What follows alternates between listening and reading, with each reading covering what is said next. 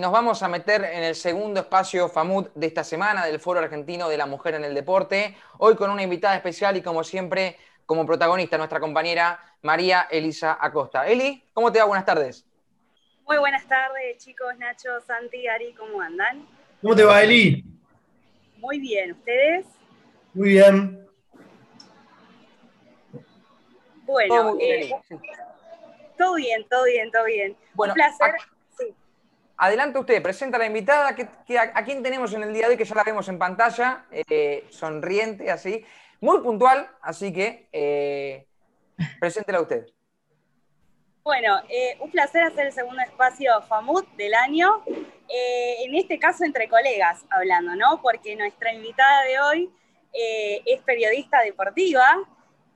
así que nos vamos a meter hoy en lo que es el mundo del periodismo y vamos a abordarlo desde la perspectiva de género, ¿no? Porque a nosotros nos gusta hablar acá eh, de todo lo que es este rol de la mujer en el deporte y de cómo la mirada, no solamente nosotras, ¿no? Del espacio de periodistas, sino que una de las cosas que desde FAMUD también pregonamos y que queremos crear y que queremos lograr es que este periodismo con perspectiva de género eh, abarque también, ¿no? A los periodistas y la comunicación, y porque nosotras como periodistas sabemos el poder de la palabra, ¿no? Y sabemos que el poder de la palabra es transformador y queremos lograr un espacio así también. Por eso eh, hoy tenemos, traemos la voz más, más que autorizada de nuestra invitada, que es periodista, como dijimos, se llama Micaela Pizercha. Le damos la bienvenida acá en Espacio Famut. Mica, es un placer saludarte. Hola Eli, hola a todos los chicos, ¿cómo andan? Eh, bueno, gracias por la presentación. Muchas flores, pero, pero sí, es, es importante este tema de, como bien decís, de, poder llevar, de, poder visibilizar más eh, el género, las mujeres adentro del deporte, ya sea practicándolo, ya sea siendo dirigentes, ya sea desde nuestro lado de periodistas. Es muy importante que, que nosotras vayamos creciendo en ese, que vayamos ganando esas batallas, ganando esos espacios. Eh, así que, bueno, nada, es un placer poder charlar un poquito de, esto que, nos concierne hoy. Sí, sí, sí. A nosotros, bueno, nos, gusta saber el origen de la palabra. y me llama la atención tu apellido, Pizarcha. ¿De qué origen es, Mica? Es italiano. Ah, y argentinizado es Pizercia, me da lo mismo. Me lo pueden decir de las dos maneras. Ah, ok, ok. intentando correrme para que no se me vea los, el reflejo en la. Ahí, va, bueno. Ahí va se, te ve bien. Sí, sí, son cosas que pueden pasar en este vivo ahora. ¿eh? no hay poder de corrección acá. bueno, Mica, metiéndonos entonces eh, en la entrevista, y quiero meterme un voz, eh, con vos un poco en esto, ¿no? primero porque, bueno, vos redactás para lo que es una página que es de, todo el amateurismo, ¿no? Del deporte amateur.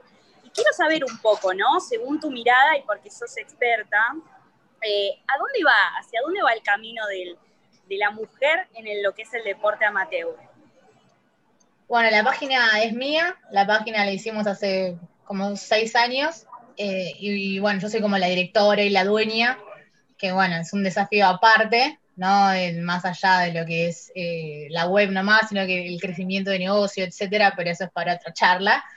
Em, con respecto a lo que tiene que ver la, la perspectiva de las mujeres, con no sé, con lo que estuvimos viendo este, estos últimos años, a partir del informe que hicimos a, mitad de año con mi compañero sobre la, presencia de las mujeres en las dirigencias, eh, lo que nosotros notábamos era, era, bueno, la verdad que las mujeres hacen poco deporte, ya de por sí hacen poco deporte, o sea, se destacan muy pocas. De hecho, por ejemplo, un seleccionado, el único seleccionado que se destaca a nivel mundial, a nivel olímpico, son las leonas Después el resto no tiene, no tiene la misma subvención, no reciben la misma plata, no reciben la misma atención, no reciben los mismos sponsors, eh, no tienen el mismo desarrollo, no hay técnicas mujeres, no hay, eh, o sea, de hecho todas las selecciones de mujeres tienen de, eh, de hombres. hay un montón de detalles que se pueden ver, pero, por ejemplo, arrancar a capacitar en género, eh, este, estos cursos de, deporte y género que sacó la Secretaría de Deportes, este espacio del Foro de la Mujer dentro de la CAD está buenísimo, eh, porque también existen esas diferencias dentro del mismo deporte de alto rendimiento, ¿no? Por ejemplo, Milka Kralev nos, contaba en una nota que hicimos sobre la maternidad eh, que a, los chicos de remo les los hacen, los tienen en cuenta para las clasificaciones, iban ellos, y ellas, y ellas no van. O sea, ¿y por qué si a veces están mejor rankeadas que ellos?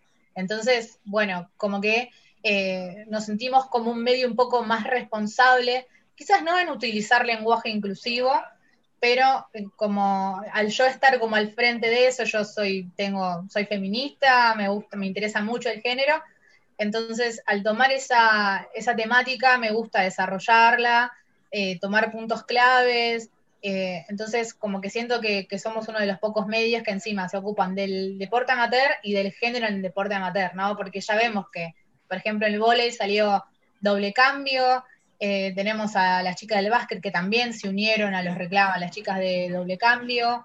Bueno, el fútbol femenino. Sí, hemos entrevistado a jugadoras. Claro. Pero bueno, también esas diferencias que existen entre los varones y las mujeres están en, todos los deportes. por ejemplo, nos contaban las chicas de tenis de mesa que jugaban quizás los domingos a la mañana y los chicos jugaban los sábados y los chicos eran boludes, uy, perdón, eran tipo tonterías, ah, que, em, que nada, los chicos quizás los sábados a la noche podían salir y ellas no, porque tenían que estar compitiendo domingo a la mañana. Entonces, eh, como que eso pasa y esas diferencias se notan. Y, y, bueno, como que nuestra misión, o sea, como que a mí me gusta poder charlar de eso, porque son, es visibilizar ese problema que, que está desde las ligas menores, desde las inferiores, desde los, los deportes de clubes de barrio hasta a gran escala el deporte. Sí, sí, creo que está bueno lo que remarcás, Mica. Bueno, estuve leyendo un par de tus artículos y esto que abordás desde la maternidad, está bueno porque es algo que este, no deja de ser relevante ¿no? en el ámbito de, lo que falta todavía de conquistas de derechos ¿no? dentro de lo que es la mujer eh, en el deporte y creo que la maternidad no está abordado todavía del todo. Y varias deportistas en, esa nota que vos remarcabas lo resaltaban esto, ¿no? De este tema de permitir que, no solamente cuando está embarazada una deportista, ¿no? Sino cuando ya es madre, ¿no? El hecho de poder viajar con el niño, o esta que contabas, ¿no? De la jugadora de remo también, por las situaciones a las que pasan. Digo, me parece que ahí todavía falta, ¿no? Como un espacio de conquista y de lucha en lo que tiene que ver con los derechos maternales, ¿no? De, la mujer deportista, que a veces uno, lo hablábamos también con algunas jugadoras, lo relegan por este tema, ¿no? De, lo difícil que es cuando tienen que amamantar o cuando están embarazadas y demás, este, de que terminan postergándolo o teniéndote que retirar del deporte para poder cumplir el deseo de ser madre, ¿no? es que en cierto punto tenés que llegar a una, decisión, o sos mamá o te dedicas al alto rendimiento, porque el alto rendimiento implica trabajar 24/7 eh, con total dedicación, con una meta, por ejemplo, si son atletas olímpicas eh, o deportistas olímpicas, con un ciclo cada cuatro años para clasificar a los Juegos. sí, sí, ni hablar, digamos, en el deporte de alto rendimiento, digo, sí, es donde más se da esta brecha. Sí, aparte, bueno, por ejemplo, también otro tema muy interesante, bueno, cerrando el tema, abordando específicamente el tema este de la maternidad, como que no hay, eh, no hay garantías para las deportistas, ¿no? O sea, ya desde el momento del embarazo no hay cuidados, no hay, no hay licencias, porque bueno, aparte, lamentablemente, el deporte es físico, entonces vos pones el cuerpo y te expones a que durante nueve meses vos tenés que abocarte a ese embarazo y después los primeros meses y años de la criatura, que son los más importantes, y como que si vos no tenés el apoyo adecuado, no puedes volver como si nada, o sea, el cuerpo te cambia, las ganas te cambian, eh, la cabeza te cambia, entonces, eh, que hay casos, sí, existen muchísimos, pero me parece que hay, que hay que enfocarse en ese tema y empezar a trabajar seriamente para que las mujeres tampoco estén determinadas a ser como robots y, que las mujeres puedan vivir su vida libremente. Em, eligiendo ser madres y también eligiendo ser deportistas, que puedan viajar a concentraciones, que no tengan esa cosa de decir, uy, bueno, voy a estar dos meses afuera y no voy a poder estar con mis hijos, que le puedan garantizar tener a la familia cerca, que le puedan garantizar tener a alguien que los cuide a los chicos mientras ellos están entrenando. Como que me parece que eso está mal, que hoy en día todavía tengan que estar eligiendo y postergando también el deseo de ser madres si ellas lo quieren. Tal cual, tal cual. Y mm, lo que es la perspectiva de género, ¿no? Mica, como mencionábamos al comienzo, si bien nosotros no nacemos sabiendo la perspectiva de género, lo vamos aprendiendo. Y cuando lo aprendemos, lo vamos normalizando de alguna manera. Bueno, ¿qué es lo que nos hace pensar que es necesaria la, la mirada de perspectiva de género? Porque nosotros desde este espacio tratamos de desconstruir, ¿no? Y configuramos, digamos, un discurso. Bueno, ¿cómo lo logramos eso? ¿Cómo, cómo logramos que en la comunicación, eh, porque no cumplir con una disposición legal, ¿no? Eh, es una decisión política. Y cuando comunicamos o cuando los medios deportivos, digamos, no conocen el marco normativo, es una irresponsabilidad. Y si lo, y si lo conocen y deciden no cumplirlo, también es una irresponsabilidad. Bueno, ¿cómo llevamos esto? ¿Cómo trasladamos ¿Cómo es la mirada de Micaela respecto a esto, ¿no? de repensar un periodismo deportivo desde esta mirada? Y es muy complicado porque no depende ya tampoco si sos comunicador o no, sino que depende de los valores que tengas vos como persona y lo dispuesto o dispuesta que estés vos a, deconstruirte o pensar las cosas desde otro ángulo, me parece también, ¿no? Eh, porque obviamente que la comunicación es una responsabilidad, eh, no tenemos, tenemos ejemplos no muy lejanos en los que, no sé, te digo hasta Río 2016, en los que nuestras deportistas salían en la revista Hombre, o sea, la revista Hombre creo que no existe más. Entonces, es como, decís, no puede ser, ¿entendés? Que la gente diga, no sé, uy, no, Belén, Belén Pérez Morís me parece divina, hermosa, pero porque la vieron en una portada de una revista y no saben ni siquiera que es hablista. Entonces, me parece que nosotros como comunicadores eh, tenemos que empezar a, construirnos y, por supuesto, creer en ese rol de la mujer, en la mujer que puede, la mujer de condición, de igualdad de condiciones, que tiene los mismos derechos y, y, que puede hacer exactamente lo mismo que los varones. Y hay que dejar, como en su momento decían, esto de que las mujeres también pueden ser campeonas y que las mujeres deportistas quieren ser reconocidas por sus logros, no por su cuerpo o por su cara o porque suben una foto bomba en sus redes. O sea, me parece que va por ahí y, darles el, mismo mérito que le damos nosotros a los varones. Sí, tal cual. Sí, sí, creo un poco ser conscientes y responsables, creo también de nuestro consumo de, información, ¿no? Y vos hay una frase que rescato, Micaela, eh, de los artículos que, fui leyendo tuyo, que me gusta mucho cómo escribís eh, y la manera que tenés de, transmitir.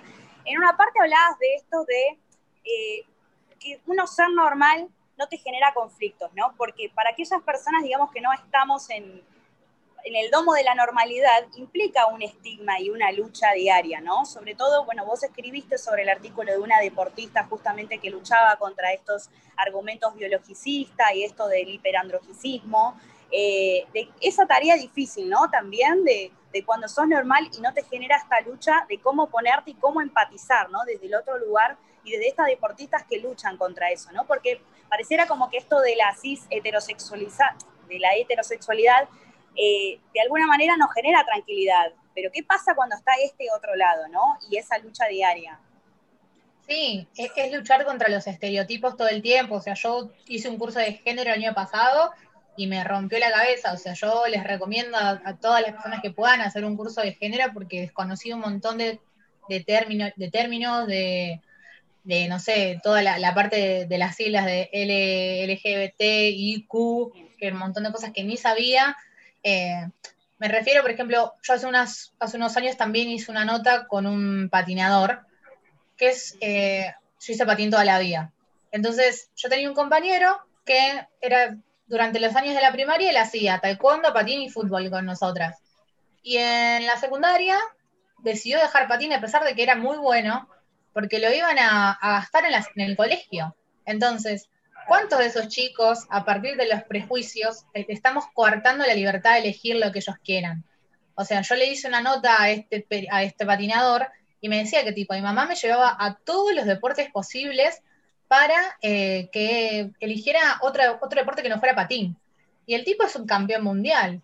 Entonces, eh, está bien, más allá también de su elección sexual, ¿no? De su condición. Por ejemplo, tenemos el caso de Facundo Imov, que para mí, o sea, es como, ¿por qué tenemos que estar sorprendiéndonos de que un jugador de volei diga que es gay abiertamente? O sea, todas esas cosas me parece que nos tenemos que empezar a preguntar.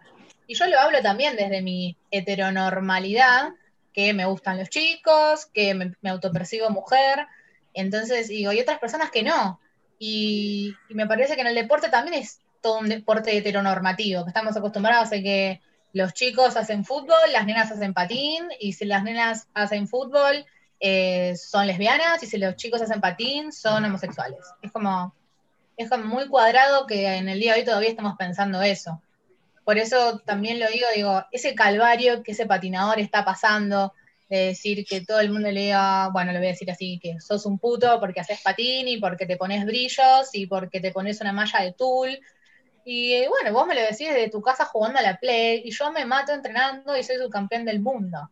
O sea, y a pesar de eso, los chicos sufren. Entonces, me parece, me parece tremendo. O sea, realmente me parece tremendo que la gente se ponga a juzgar cuando estamos hablando de un deportista o de una deportista que realmente deja todo y se pone a entrenar.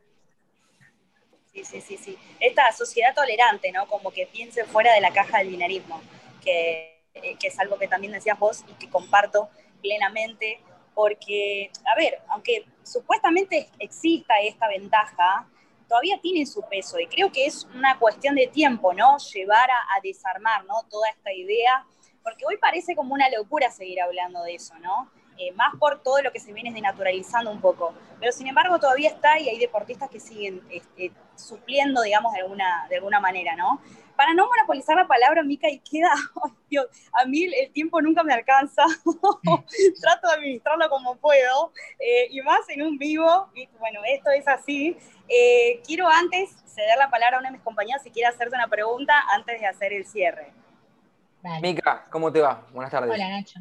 Eh, muy cortita, para, preguntarte y saber, ¿no? Eh, ¿Por qué eh, elegiste del periodismo deportivo, con, tanta amplitud que hay, cubrir o, informar sobre el deporte amateur?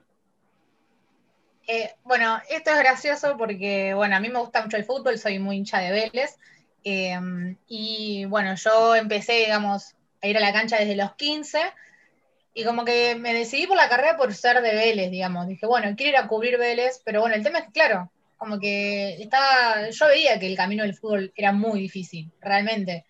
Eh, y después, claro, bueno, me pasó que, esto es una anécdota, pero me marcó, así como Vélez me hizo ser periodista, yo un día fui a la cancha, al, al palco de prensa de Vélez, me aburrí tanto, chicos, o sea, como que dije, no, no puedo, no puedo, además, tipo, no sé, voy a decir, bueno, voy a la cancha de Boca, no, no, no puedo, a cualquier otra cancha y a la vez estaba empezando con Argentina Amateur Deporte.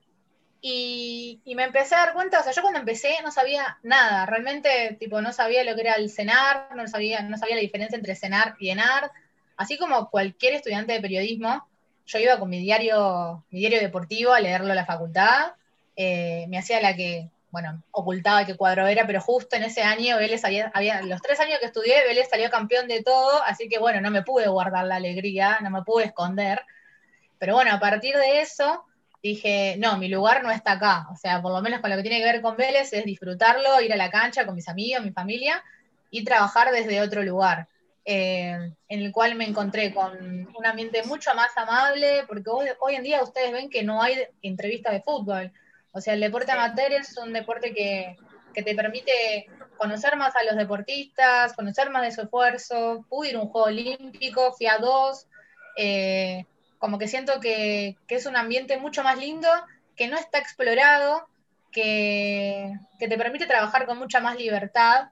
Entonces, nada, la verdad que me sentí mucho más cómoda y es una decisión de la cual no me arrepiento. Mm, tal cual, tal cual. Bueno, Mica, fue un placer, nos quedamos cortos de tiempo, pero gracias eh, por habernos eh, concedido esta entrevista, fue un placer tenerte y bueno, eh, seguir haciendo ¿no? este periodo de esta mirada para que la situación de las mujeres en el deporte sea mucho más justa, menos discriminatoria y más igualitaria, que en parte es lo que buscamos, ¿no? Así que gracias, Mica, por pregonar eso también y hacer de este periodismo un periodismo más abierto. No, gracias, a ustedes y perdón, yo también hablo mucho, así que soy re larguera. No, para nada, para nada. Así que bueno, gracias. Gracias por la invitación y nada, nos estamos viendo prontito.